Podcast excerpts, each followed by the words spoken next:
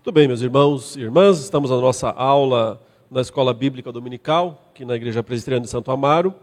Neste, nesse curso, que já dura esse ano inteiro, com vários professores, o assunto, desde o início, foi uh, a Bíblia como um todo, né? estudar todos, ou quase todos, os livros da Bíblia de uma forma introdutória, ou seja, fornecendo recursos, subsídios, para os irmãos poderem se aprofundar mais nas suas leituras pessoais, nos seus estudos pessoais. E o dia de hoje é para falar sobre a carta aos Hebreus. A carta aos Hebreus. Vamos abrir então em Hebreus, capítulo 1, e vamos ler os primeiros quatro versículos dessa carta. Hebreus 1, de 1 a 4, a palavra de Deus diz: Antigamente, Deus falou, muitas vezes e de muitas maneiras aos pais pelos profetas. Mas, nesses últimos dias, nos falou pelo Filho, a quem constituiu herdeiro de todas as coisas e pelo qual também fez o universo. O Filho, que é o resplendor da glória de Deus e a expressão exata do seu ser, sustentando todas as coisas pela sua palavra poderosa, depois de ter feito a purificação dos pecados, assentou-se à direita da majestade nas alturas, tendo se tornado tão superior aos anjos, quanto herdou mais excelente nome do que eles. Então, aqui a introdução à carta, né? começamos os primeiros versos, e ah, algo já nos chama a atenção. É uma carta diferente. Se você está acostumado a ler as outras cartas do Novo Testamento, você se lembra que normalmente elas não começam assim. Como é que as cartas neotestamentárias, né, as cartas paulinas, mesmo as cartas escritas por Pedro ou por João, é, começam? Elas começam geralmente com uma saudação. Paulo, apóstolo de Jesus Cristo, aos santos e amados né, da igreja de Éfeso, da igreja de Colossos, da igreja uh, de Filipe, dos, eh, aos filipenses, é, Pedro fala, eu estou escrevendo aos irmãos da dispersão, da Bitínia, da, enfim, cita várias regiões, cinco pelo menos, mas aqui não temos nada disso. Simplesmente essa carta começa já com uma declaração teológica. Antigamente, Deus falou muitas vezes, de muitas maneiras, aos pais pelos profetas. Mas, nesses últimos dias, nos falou pelo Filho. Outra coisa que não percebemos aqui também é qualquer menção à autoria. Né? Não tem os destinatários, não sabemos para quem ele está escrevendo. Não temos o nome do autor. É uma carta, portanto, anônima. A gente não sabe para quem exatamente ela foi escrita e também não sabe quem a escreveu. E uma outra coisa que nós não sabemos também é exatamente quando ela foi escrita. Ou seja, você diz, então podemos ir embora, porque não adianta nem estudar, a gente não sabe nada né, dessa carta aqui. A gente não sabe quem escreveu, a gente não sabe para quem ela foi escrita e não sabemos quando ela foi escrita. Bom, corrigindo então. Nós não temos certeza de nenhum desses fatos, mas nós fazemos algumas deduções. E temos né, como entender, sim, muitas coisas dessa carta, apesar de, sim, algumas respostas não serem possíveis é, de serem dadas. Pelo menos não de maneira definitiva, categórica e absoluta. Os primeiros crentes pensavam que o autor dessa carta não era outro senão o próprio apóstolo Paulo. Paulo escreveu 13 cartas do Novo Testamento, mas antigamente se acreditava que eram 14, porque se incluía também a carta aos Hebreus. Por que é que de um tempo para frente, especialmente mais aqui já na era moderna, essa ideia de que foi Paulo que escreveu Hebreus foi sendo meio que desacreditada. E note-se, não pode ser de todo desacreditada, porque nós não temos certeza se não foi Paulo. Pode ter sido Paulo que escreveu essa carta. Impossível não é. Mas, em geral, né, aqueles que passaram então a entender que não teria sido Paulo, insistem que, primeiro, é, esse anonimato aqui não combina com as cartas paulinas, porque Paulo sempre assume nas suas cartas que ele é o autor e quem são os destinatários. Né? Em geral, não há essa, essa posição de é, anonimato, ou seja, sem dizer o seu nome. Alguns pensam, mas talvez tivesse uma introdução ainda a essa carta que se perdeu. Talvez ah, houvesse aí algumas linhas anteriores ao antigamente Deus falou, né? É assim que ele começa. E talvez nessas linhas anteriores que se perderam, porque não foram preservadas, algum manuscrito não, não o preservou, esse texto, lá estivesse a saudação peculiar paulina né, aos uh, destinatários também. Mas isso é uma suposição, porque nós não temos. Se isso existiu, simplesmente não foi preservado, então nós não temos como afirmar uh, categoricamente isso.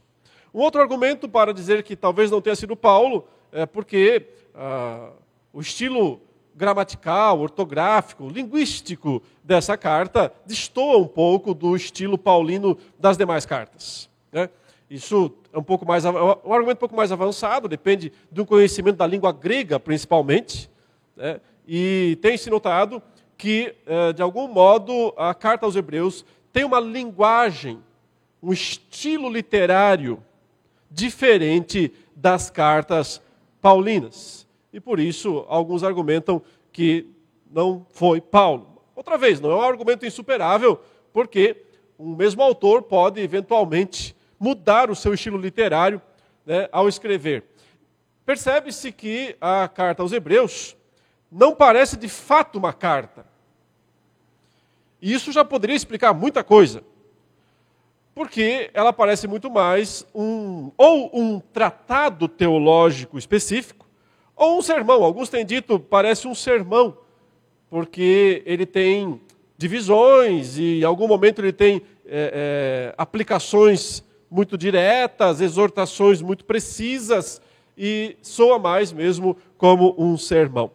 Tudo isso para dizer, irmãos, que nós não temos realmente como afirmar categoricamente quem escreveu, mas aqueles que continuam ah, assumindo a autoria paulina têm lá os seus argumentos, e aqueles que insistem que não deve ter sido Paulo também têm os seus argumentos. Mas notem, uma coisa importante de lembrar: Todos os livros do Novo Testamento foram reconhecidos pela igreja como canônicos porque eles precisavam ter sido escritos por algum apóstolo ou sob a supervisão de algum apóstolo.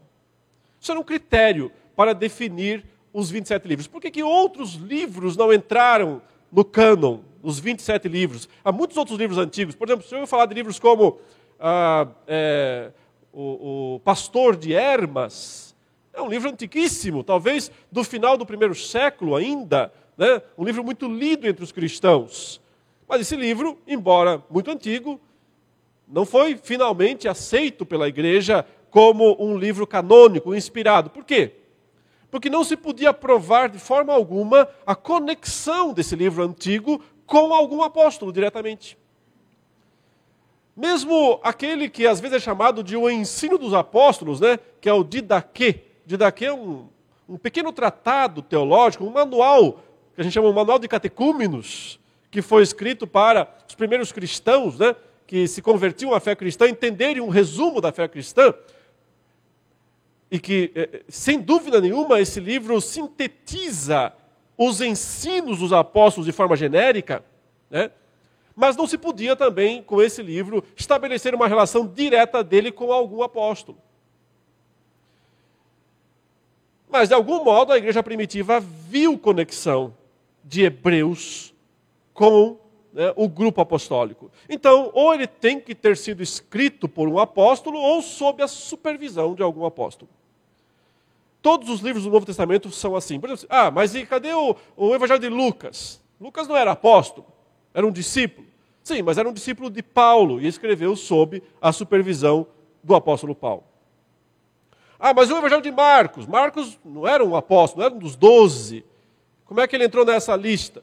Bom, os primeiros cristãos entendiam, aceitavam que Marcos nada mais era do que o relato das memórias de Pedro. Ou seja, teria sido Marcos, o escritor, porém, ele estava registrando as memórias de Pedro, portanto, sob a supervisão do apóstolo Pedro. E assim, cada livro do Novo Testamento ou é escrito por um apóstolo ou está sob a supervisão de um apóstolo. No caso de Hebreus, ou foi escrito por Paulo ou sob a supervisão de Paulo. Porque a teologia paulina, sem dúvida nenhuma, está presente na, na carta. Talvez não o seu estilo literário, talvez não o seu modo costumais né, de argumentar, mas a teologia paulina está presente aqui. Alguns dizem, se não foi sob a supervisão de Paulo, foi sob a supervisão de João. Porque também muito do que a teologia joanina, por assim dizer, né, as ênfases de João, há só uma teologia do Novo Testamento, mas cada autor tem suas ênfases peculiares. As ênfases de João também estão presentes aqui na carta aos Hebreus. Alguns acham que uh, o melhor candidato, fora o apóstolo Paulo, seria aquele grande companheiro de Paulo durante toda a sua vida, né? o homem chamado Barnabé. E sim, é possível que tenha sido Barnabé, mas nós não sabemos, não temos como afirmar isso com certeza. O que há de favorável com a ideia de Barnabé? O texto aqui, né, da, da carta aos Hebreus, trata muito sobre o sacerdócio levítico, os aspectos da lei mosaica, e lembramos que Barnabé era um levita, né, natural de Chipre, ou seja, um levita nascido fora, fora do território de Israel. Ou seja, um judeu, né, um levita, parte de Israel, do povo de Israel, sanguineamente israelita, porém estrangeiro porque nasceu fora da terra de Israel. Era muito comum isso naqueles dias, desde o tempo da dispersão, lá nos dias de Nabucodonosor, quando ele levou os judeus para fora da sua terra, nem todos voltaram e se espalharam nas nações em redor. E isso também é interessante porque o uso que é feito uh, do Antigo Testamento na carta aos Hebreus, vem através de uma tradução grega que já existia naqueles dias, chamada de Septuaginta, ou a, a ideia é o 70, né? por isso Septuaginta. Acreditava-se que 70 pessoas tinham feito essa tradução. E essa, essa tradução do 70, ou a tradução da Septuaginta, é uma tradução do Antigo Testamento, escrito em hebraico, para o grego, que era a língua comum, dominante daqueles dias. Ou seja, esse autor aqui é um autor que escreve muito bem em grego, que conhece muito bem a língua grega e escreve muito bem em grego. E um candidato, mas ao mesmo tempo conhece profundamente o Antigo Testamento. Então, um excelente candidato seria realmente uh, Barnabé. Mas é um candidato apenas. Né? E a termos de brincadeira, né, alguns dizem que pode ser de uma mulher também que escreveu. Aí é uma brincadeira que se faz, já esclareço, né, para ninguém ficar bravo. É, porque lá no final ele diz aqui que escreveu poucas linhas, né? Depois de tudo isso que ele escreveu, escreveu essas poucas linhas. Então, diz, ah, talvez foi Priscila, né, a esposa. Eu sei, não teve graça essa brincadeira aí, mas deixa para lá. Bom, continuando então, não sabemos o autor né, da carta aos Hebreus, mas sabemos que ele foi, veio através de um apóstolo ou de um discípulo dos apóstolos, sob a supervisão apostólica. Não temos certeza da data da escrita, mas é provável que tenha sido um pouco antes do ano 70. O ano 70 é o ano da destruição do Templo de Jerusalém. E a destruição do Templo de Jerusalém certamente marcou profundamente né, a vida dos judeus naquele dia, naqueles tempos. E não há nenhuma menção direta na carta a essa destruição. Alguns encontram indícios, resquícios que talvez pudessem ser menções a isso, mas explicitamente não há. E acontece que, para o argumento da carta, para o argumento da carta, que eu vou dizer qual é daqui a pouco, seria interessante, seria útil mencionar a destruição do templo de Jerusalém. A destruição aconteceu no ano 70, quando o general romano Tito invadiu Jerusalém após subjugar uma forte revolta dos judeus, que durou mais ou menos três anos. Né? Essa revolta ela, ela dura cerca de três anos, quando então os exércitos romanos invadem ah, Jerusalém, a capital, né? tomam, sitiam uh, Jerusalém e uh, destroem o templo. A cidade inteira não foi destruída, foi apenas tomada, conquistada.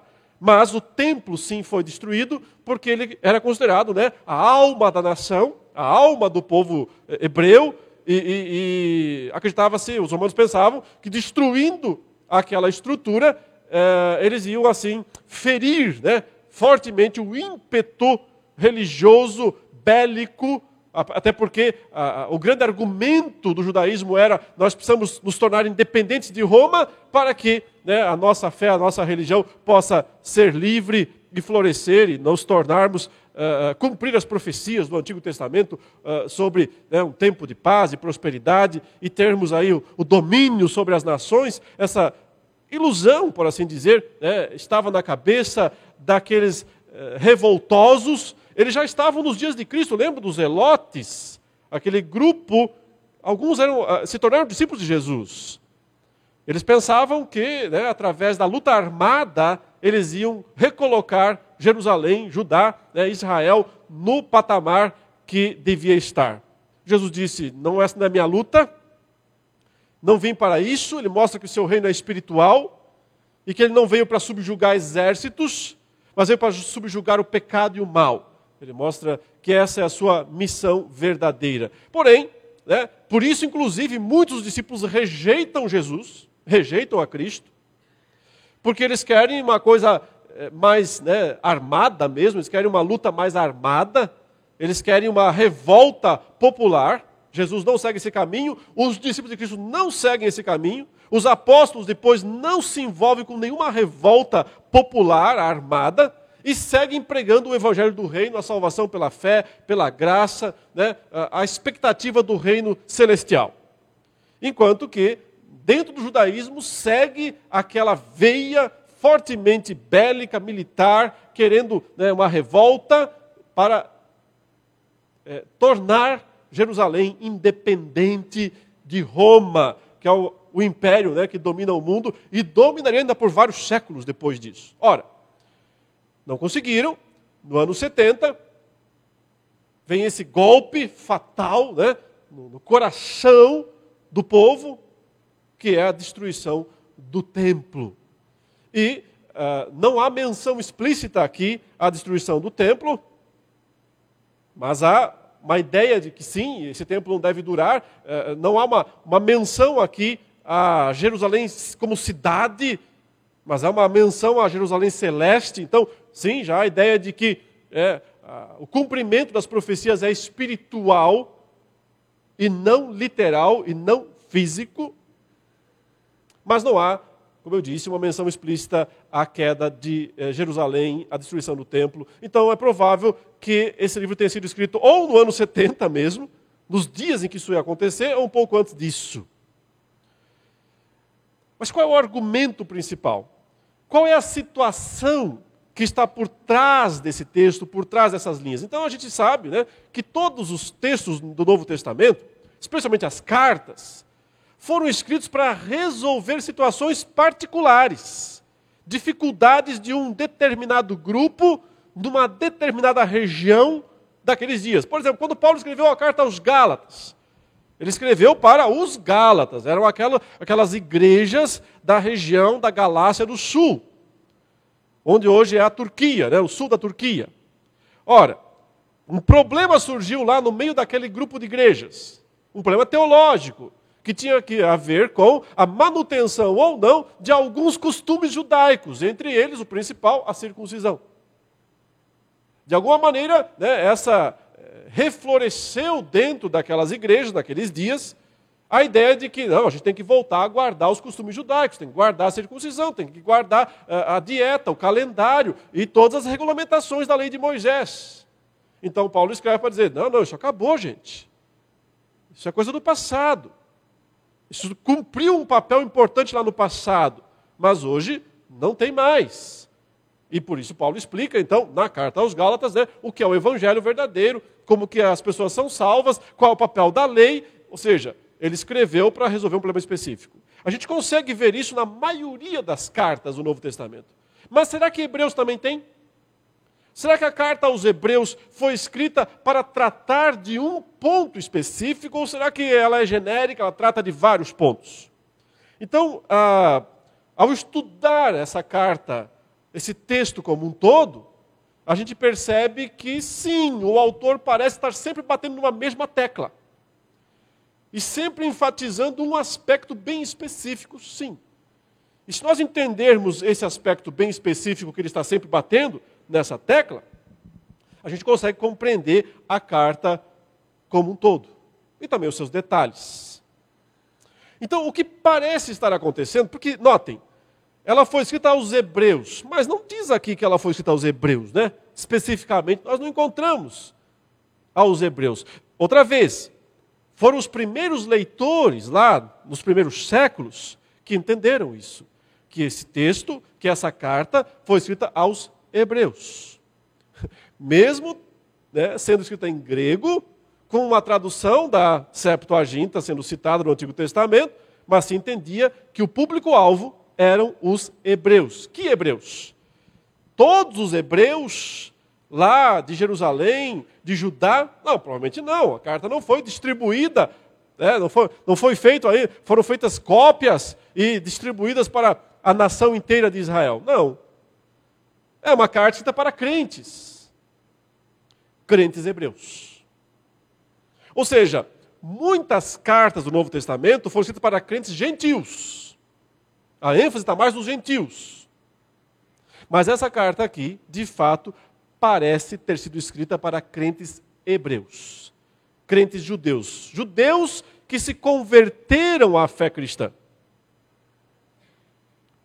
E que, aparentemente, depois de um tempinho de conversão, começaram a repensar se tinham feito uma boa troca trocando o judaísmo, a religião judaica, pelo cristianismo, pela fé cristã. E muitos deles, aparentemente, começaram a pensar que não tinham feito uma boa escolha, que não tinham feito uma boa troca, deixando o judaísmo, a religião judaica, para assumir a fé cristã. E a razão não era outra senão a contra-evangelização judaica. É, no tempo da reforma aconteceu algo parecido, mas mudando o que tem que ser mudado. Né? Primeiro, né, é, é, houve muitas conversões, nações inteiras que mudaram da fé católica para a fé protestante. Mas depois de um tempo, o catolicismo se reorganizou. Convocou um concílio chamado Concílio de Trento, vocês conhecem um pouco essa história e se reorganizou para fa fazer a chamada contra-reforma. E essa contra-reforma, lá ainda no século XVI, foi responsável por é, empurrar a reforma protestante de volta para o norte da Europa, porque estava indo para o sul já. Né? Os países do norte já tinham se tornado protestantes, e vários do sul começavam a ser ameaçados. A França já era praticamente protestante.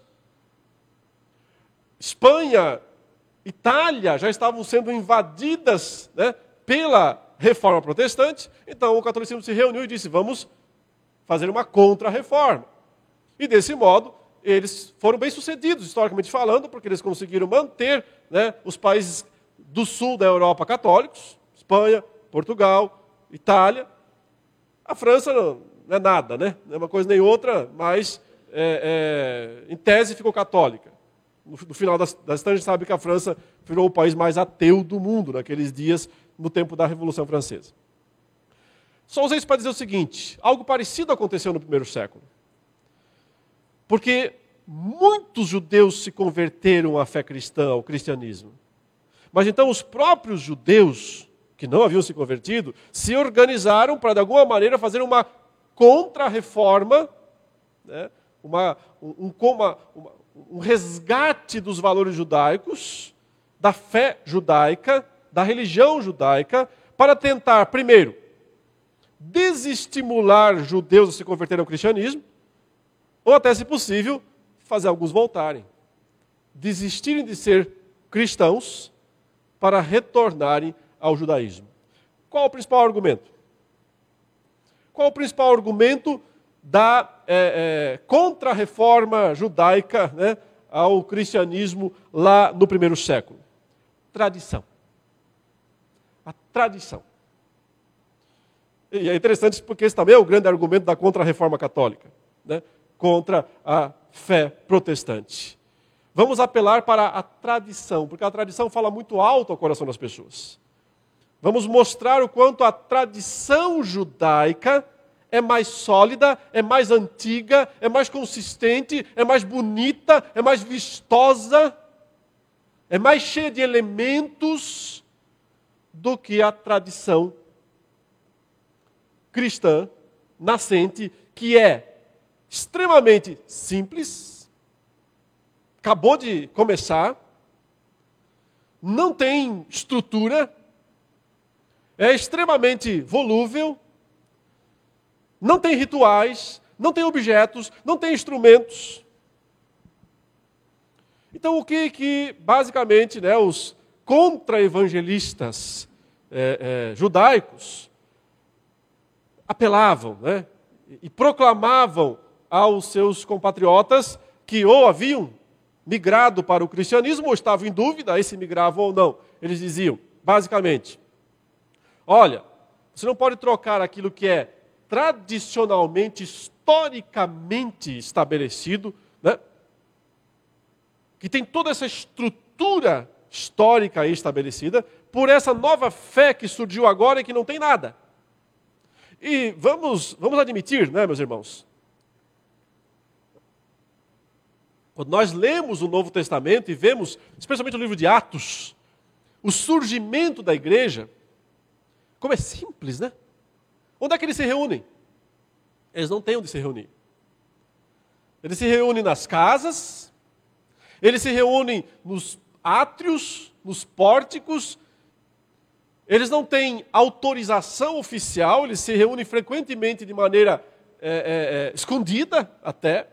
Aliás, isso, isso, foi longe na história, por, por, por décadas os cristãos continuaram se reunindo, depois que a fé cristã se espalhou né, pelo mundo romano, e foi considerada ilegal em vários lugares, em várias províncias, os cristãos se reuniam até naquilo que chamavam de as catacumbas romanas. Né? É uma, parte da história conta isso.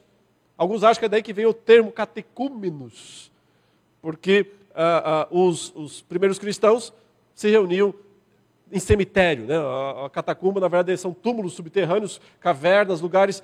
Porque eles iam lá para não serem presos para não serem aprisionados pelas autoridades, para terem certa liberdade de culto.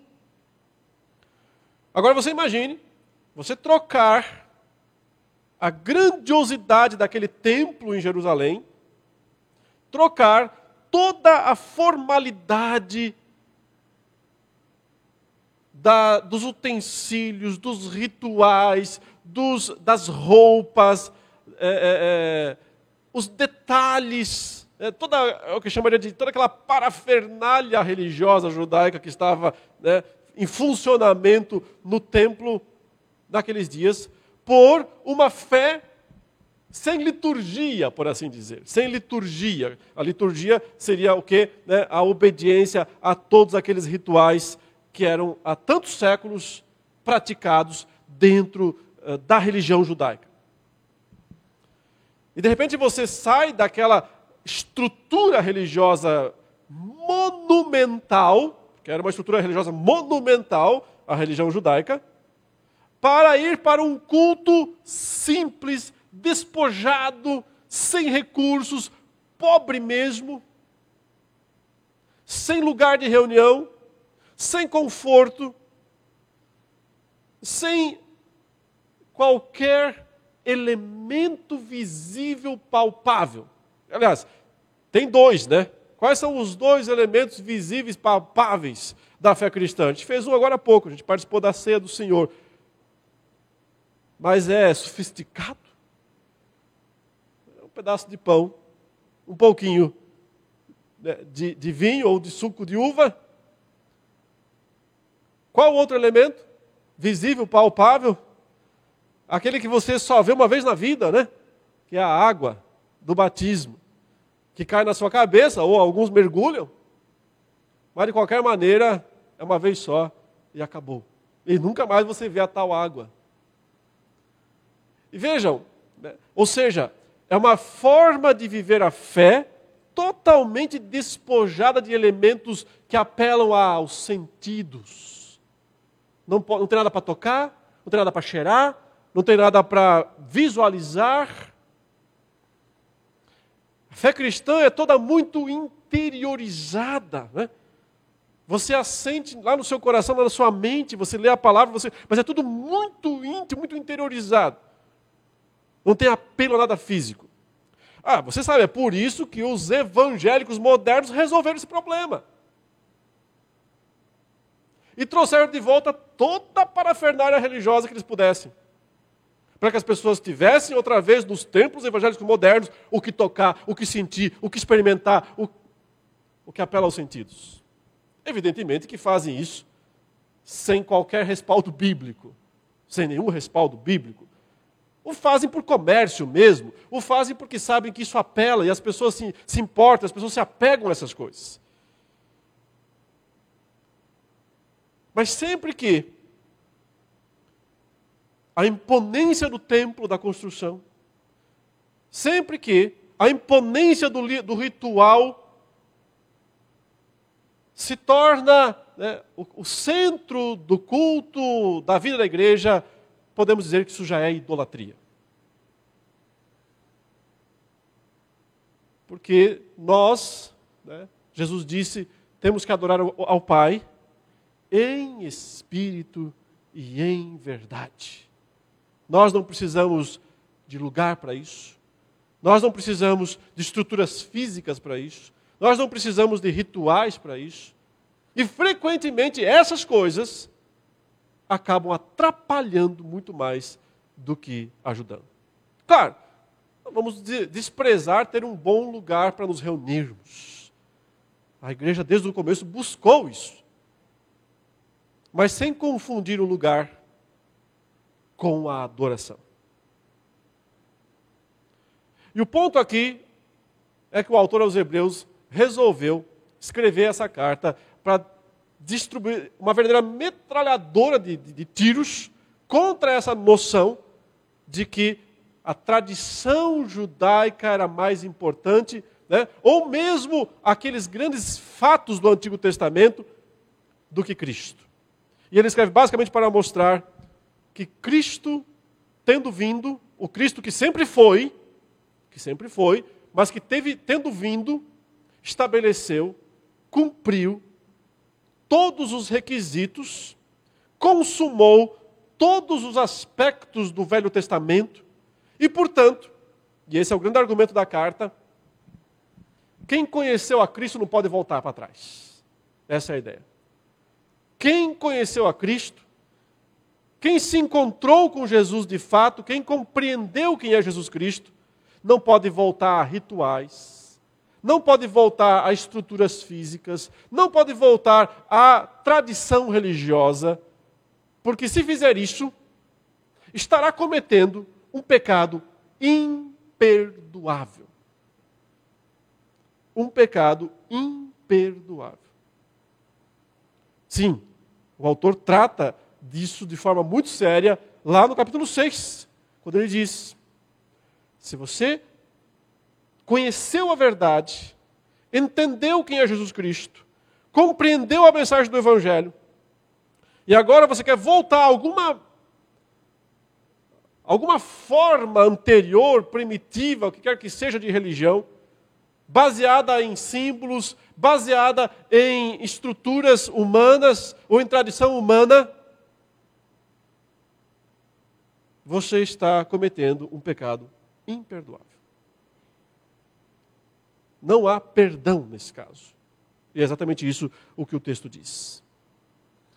As principais ênfases, portanto, meus irmãos, se nós formos lendo aqui o texto, é que ele vai dizer que Jesus é superior a qualquer coisa que você possa imaginar, seja da religião, seja do imaginário popular, da fé judaica.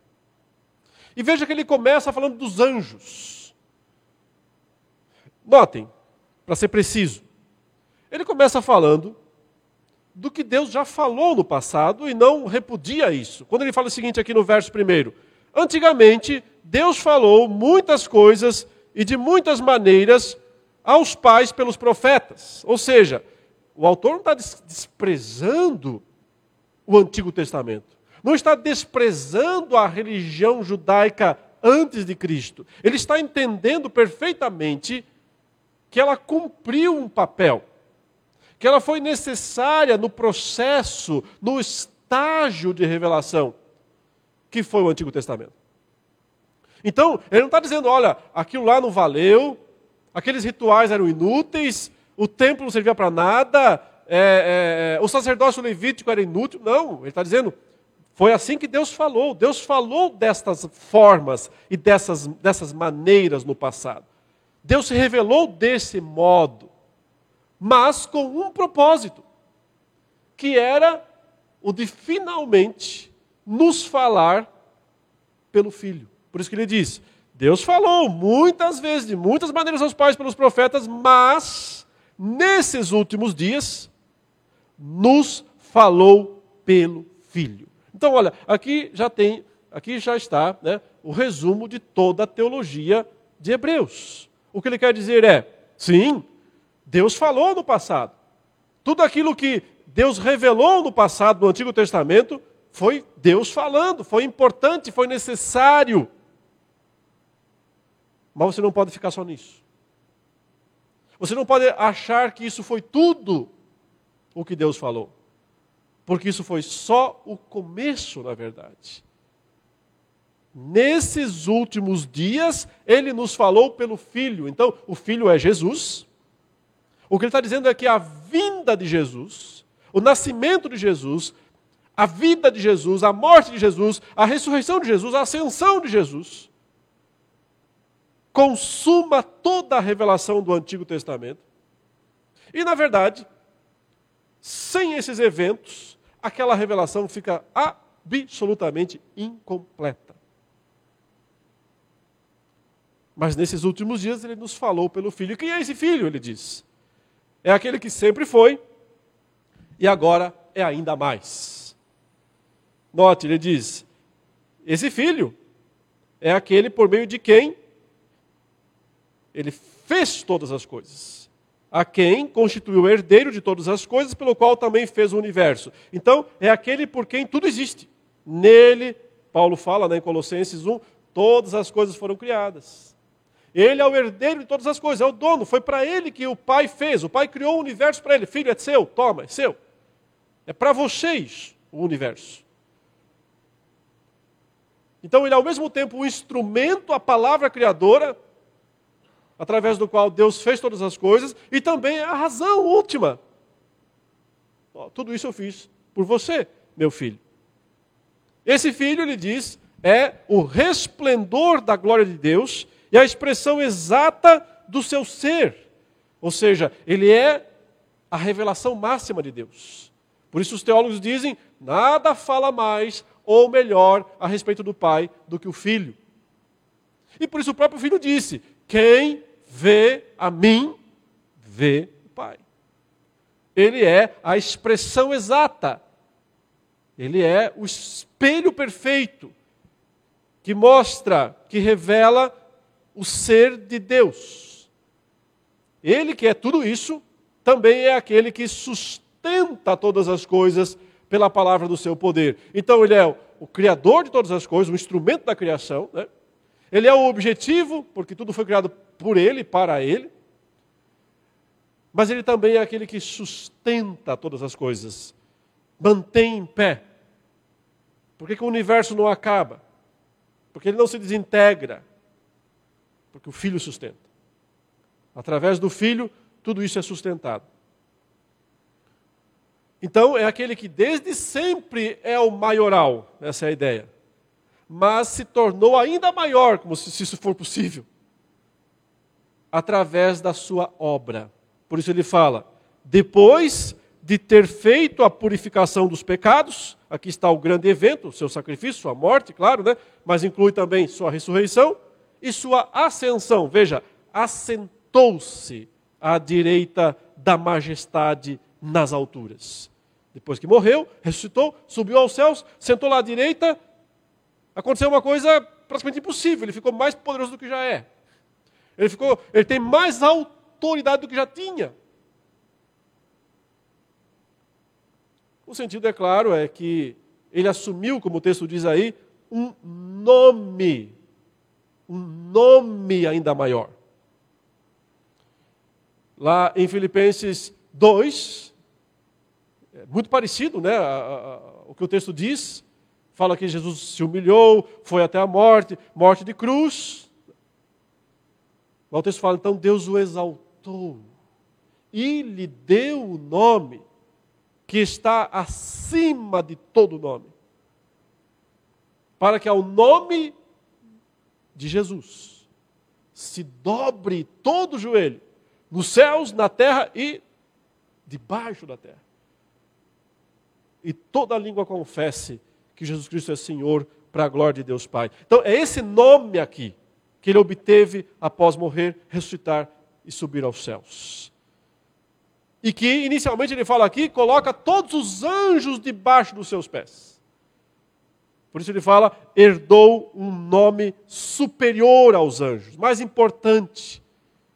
Na crença judaica daqueles dias, se dava muita ênfase aos anjos.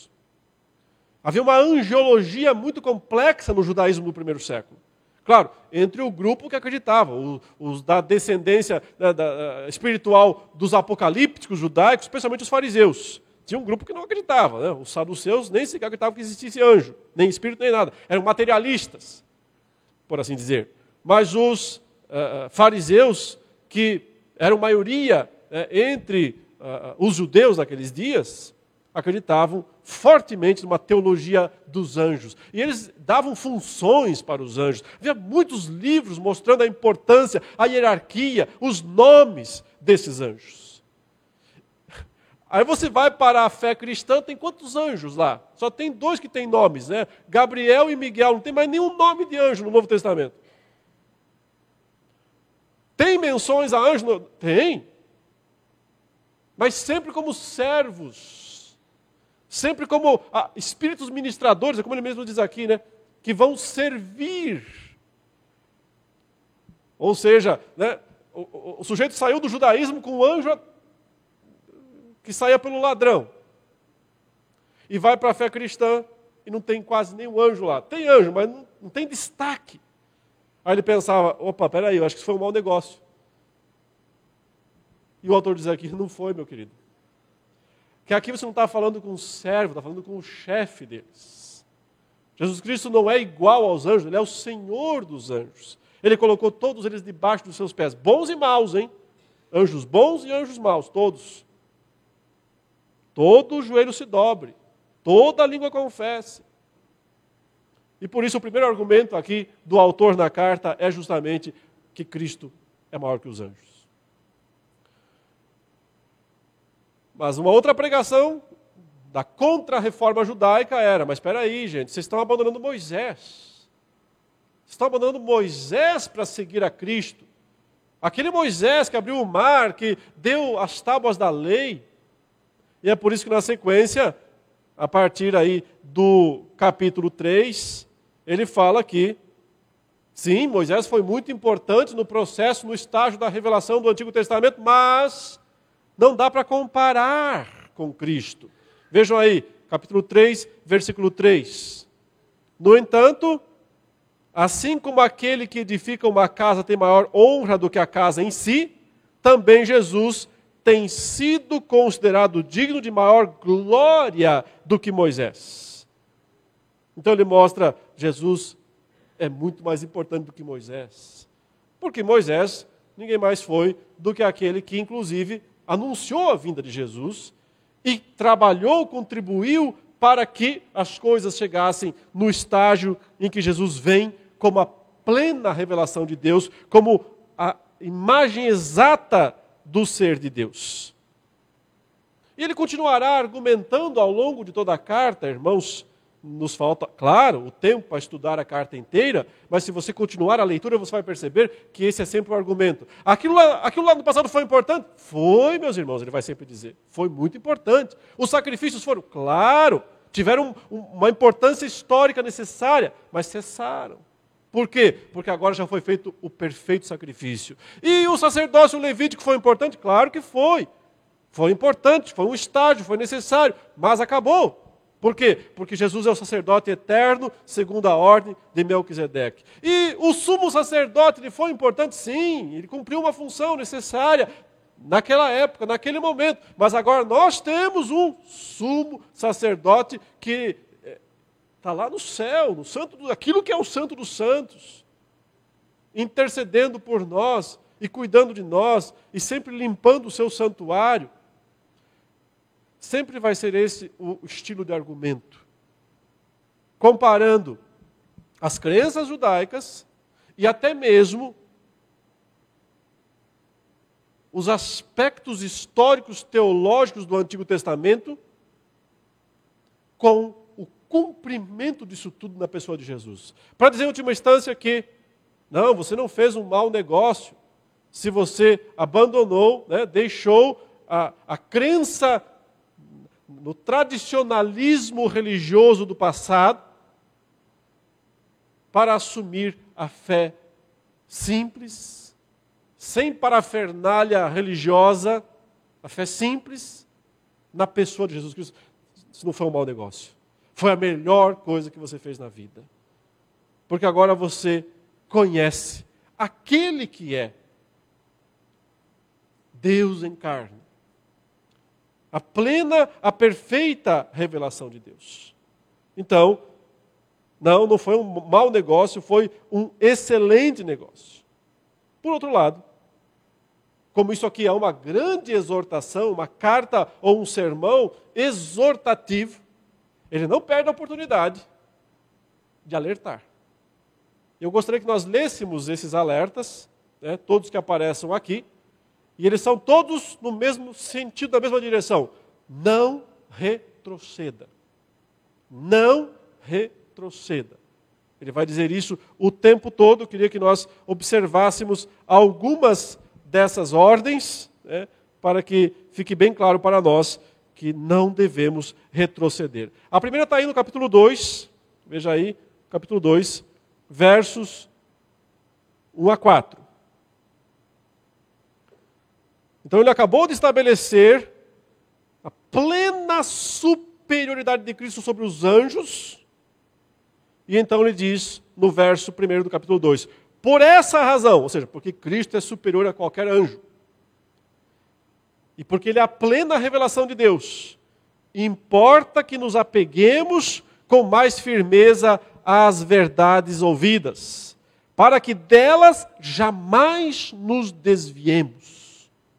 Porque se a palavra falada por meio de anjos se tornou firme, está falando lá né, do momento em que Moisés trouxe a lei, e toda transgressão ou desobediência recebeu justo castigo, como escaparemos nós se não levarmos a sério tão grande salvação? Está aqui o primeiro alerta, né? a primeira grande exortação do, do texto é: não despreze a revelação de Jesus Cristo. Agora que você conhece o Evangelho, se você negligenciar, não levar a sério essa tão grande salvação, como é que você vai escapar? Então sempre tem esse alerta para não retroceda. se você retroceder, a verdade é que você fica sem nada. Você não pode voltar ao que não existe mais. Aquela velha religião judaica não existe mais, acabou, caducou. Então, se você abandona a fé cristã para voltar a qualquer tipo de tradicionalismo, você troca o tudo pelo nada. E fica sem nada, obviamente. Um pouquinho mais à frente, aí mesmo no capítulo 3, a partir do verso 7, tem uma nova exortação nesse sentido após mostrar que Jesus é superior a Moisés e a toda a revelação mosaica, ele diz, no verso 7: Por isso, como diz o Espírito Santo, hoje, se ouvirem a sua voz, não endureçam o coração, como foi na rebelião no dia da tentação no deserto, onde os pais de vocês me tentaram, pondo-me à prova, e viram as minhas obras durante 40 anos. Por isso me indignei contra essa geração e disse: O coração deles sempre se afasta de mim, e eles não conheceram os meus caminhos. Assim jurei na minha ira: não entrarão no meu descanso. Tenham cuidado, irmãos. Veja, aí está a exortação. Para que nenhum de vocês tenha um coração mau e descrente que se afaste do Deus vivo. Pelo contrário, animem uns aos outros todos os dias durante o tempo que se chama hoje, a fim de que nenhum de vocês seja endurecido pelo engano do pecado. Porque temos nos tornado participantes de Cristo, se de fato guardarmos firme até o fim a confissão ou a confiança que desde o princípio tivemos. Então, o, o argumento aqui, né, a exortação aqui é sempre nessa direção. Não negligencie a salvação que você recebeu. Não retroceda. Não volte, não troque o certo, que é Cristo, pelo duvidoso. Permaneça nessa verdade aprendida, porque ela é segura. Do contrário, fica esse alerta, né? Como que nós vamos escapar se nós negligenciarmos essa salvação grandiosa? No capítulo 4, versos 11 a 13, outra vez, em termos semelhantes, isso acontece. Ele diz, portanto, capítulo 4, versos 11 a 13, portanto, esforcemo-nos por entrar naquele descanso, a fim de que ninguém caia segundo aquele exemplo de desobediência. Porque a palavra de Deus é viva e eficaz, e mais cortante do que qualquer espada de dois gumes, e penetra até o ponto de dividir alma e espírito juntas e medulas, e é apta para julgar os pensamentos e propósitos do coração. E não há criatura que não seja manifesta na sua presença, pelo contrário, todas as coisas estão descobertas e expostas aos olhos daquele a quem temos de prestar contas. Não desobedeça, né? não caia o sentido sempre é não caia desse conhecimento que você tem para retroceder a algum conhecimento anterior, intermediário, provisório, porque é esse conhecimento aqui que lhe dá vitória contra o pecado, que lhe dá condições de viver é, e praticar a palavra de Deus. No capítulo 5, a partir do verso 11 até metade do capítulo 6, vem aquela que é a maior das exortações desta carta.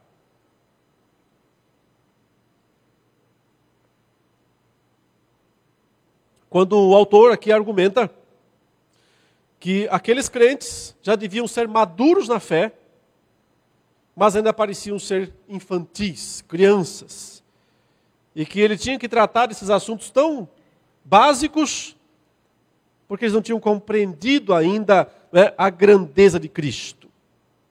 E então, no verso 4, ele faz essa declaração tão forte, quando ele diz, no capítulo 6, verso 4, é impossível, pois, que aqueles que uma vez foram iluminados, provaram o dom celestial, se tornaram participantes do Espírito Santo, provaram a boa palavra de Deus, os poderes do mundo vindouro, e caíram, sim, é impossível outra vez renová-los para arrependimento. Visto que de novo estão crucificando para si mesmos o Filho de Deus e expondo-o à zombaria. Então notem essa declaração tão forte, tá dizendo, olha, é impossível ter perdão nesse caso. Porque é impossível ter arrependimento. E é impossível, portanto, é, experimentar a graça de Deus neste caso. Isso não pode dizer respeito a qualquer pecado, porque inclusive nós aprendemos do restante da Bíblia que todos os pecados têm perdão. João fala explicitamente isso na sua carta. Todo pecado tem perdão, menos um. Todos menos um aquele que ele chama de pecado para a morte. Ele diz: esse não tem. Apenas um pecado não tem perdão, é o pecado para a morte. O pecado para a morte nós interpretamos teologicamente como sendo o pecado da apostasia. Apostasia é exatamente o que parece estar sendo escrito aqui, no texto. Uma pessoa que recebeu um grande conhecimento da verdade, mas então repudia ferozmente esse conhecimento para assumir algo contrário, uma posição oposta, contrária. Consequentemente, nesse caso, o texto diz: não há possibilidade de renovação para o arrependimento.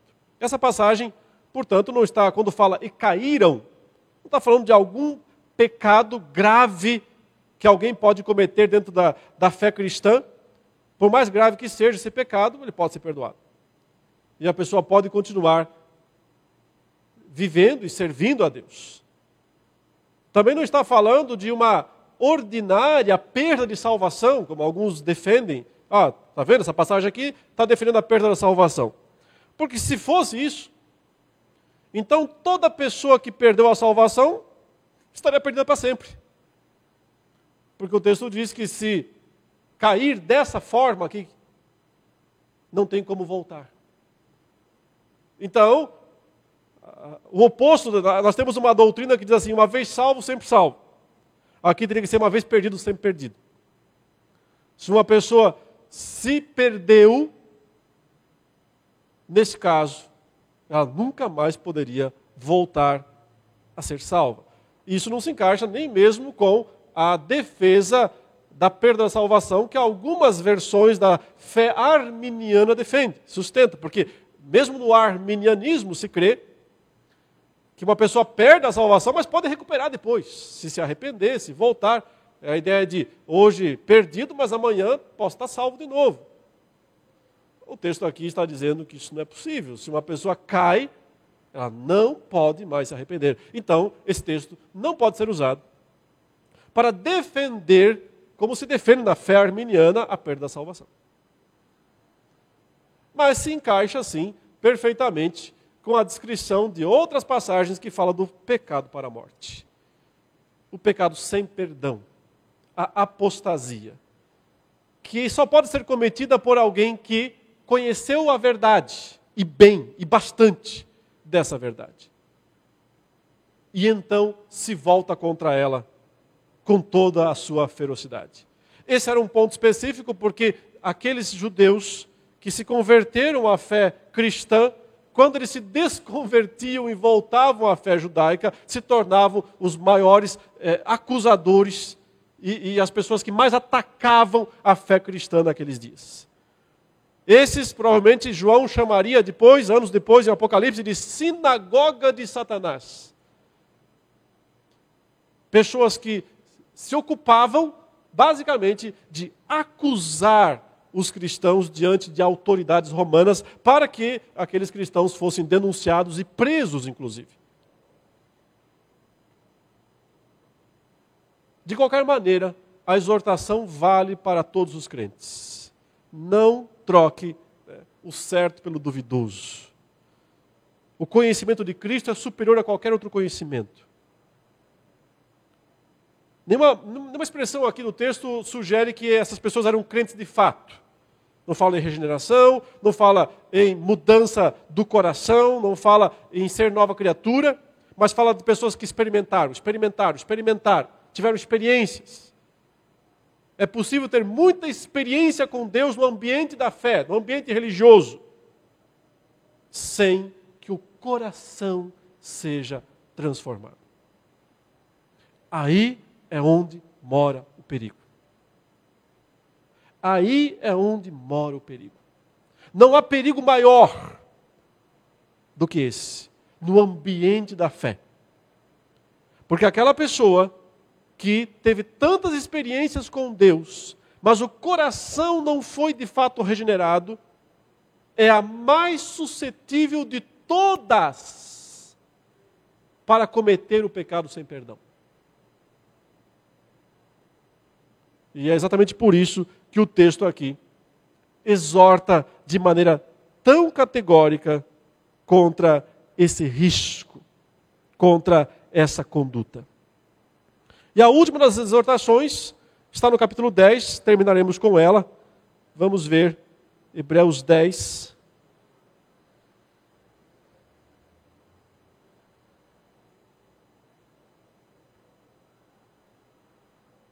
A partir do verso 19, ele reafirma a grandeza da fé cristã, o acesso pleno ao Santo dos Santos e depois faz a exortação. Portanto, meus irmãos, tendo ousadia para entrar no santuário pelo sangue de Jesus, pelo novo e vivo caminho que ele nos abriu por meio do véu, isto é, pela sua carne, e tendo um grande sacerdote sobre a casa de Deus, aproximemo-nos com um coração sincero, em plena certeza de fé, tendo o coração purificado de má consciência e o corpo lavado com água pura. Guardemos firme a confissão da esperança sem vacilar, pois quem fez a promessa é fiel. Cuidemos também de nos animar uns aos outros no amor e na prática de boas obras. Não deixemos de nos congregar. Isso aqui é, não abandone a congregação, não volte àquela outra fé anterior, né? Não deixemos de nos congregar como é costume de alguns. Pelo contrário, façamos admoestações, porque o tempo, ele continua dizendo aí, né? Está mais próximo, ainda mais agora que vocês veem que o dia se aproxima. Porque se continuarmos a pecar de propósito, ou seja, veja, é um retrocesso consciente. Conheceu a verdade, conheceu a palavra, mas você quer abandonar aquilo, você quer voltar a alguma forma anterior. Depois de termos recebido o conhecimento da verdade, já não resta sacrifício pelos pecados. Pelo contrário, resta apenas uma terrível expectativa de juízo e fogo vingador prestes a consumir os adversários. Quem tiver rejeitado a lei de Moisés morre sem misericórdia pelo depoimento de duas ou três testemunhas. Imaginem quanto mais severo deve ser o castigo daquele que pisou o Filho de Deus, profanou o sangue da aliança, com o qual foi santificado e insultou o Espírito da graça, pois conhecemos aquele que disse: A mim pertence a vingança, eu retribuirei. E outra vez, o Senhor julgará o seu povo. Horrível coisa é cair nas mãos do Deus vivo. Essa exortação, portanto, fecha aqui o ciclo de exortações na carta, dizendo: não troque o certo pelo duvidoso, não abandone a consistência da fé cristã, simples, sim, sem parafernália religiosa, sim, mas essencialmente na pessoa de Jesus Cristo para qualquer outra forma de manifestação anterior, intermediária, tradicional, histórico, que quer que seja, mas que não se fundamenta na pessoa de Jesus Cristo. Porque isso sim não tem perdão. Espero que os irmãos tenham conseguido captar aí, né, de forma resumida, o sentido dessa grande carta, dessa grandiosa carta do Novo Testamento, e que assim também possam lê-la depois com mais calma, mais tempo e relembrar esses aspectos todos. Deus abençoe e tenhamos todos um bom domingo. Vamos orar ao Senhor. Obrigado, Senhor, por podermos nessa manhã estudar a tua palavra. Suplicamos que o teu Espírito aplique em nossos corações a verdade e nos livre do perigo do retrocesso. É isso que nós te pedimos em nome de Jesus. Amém.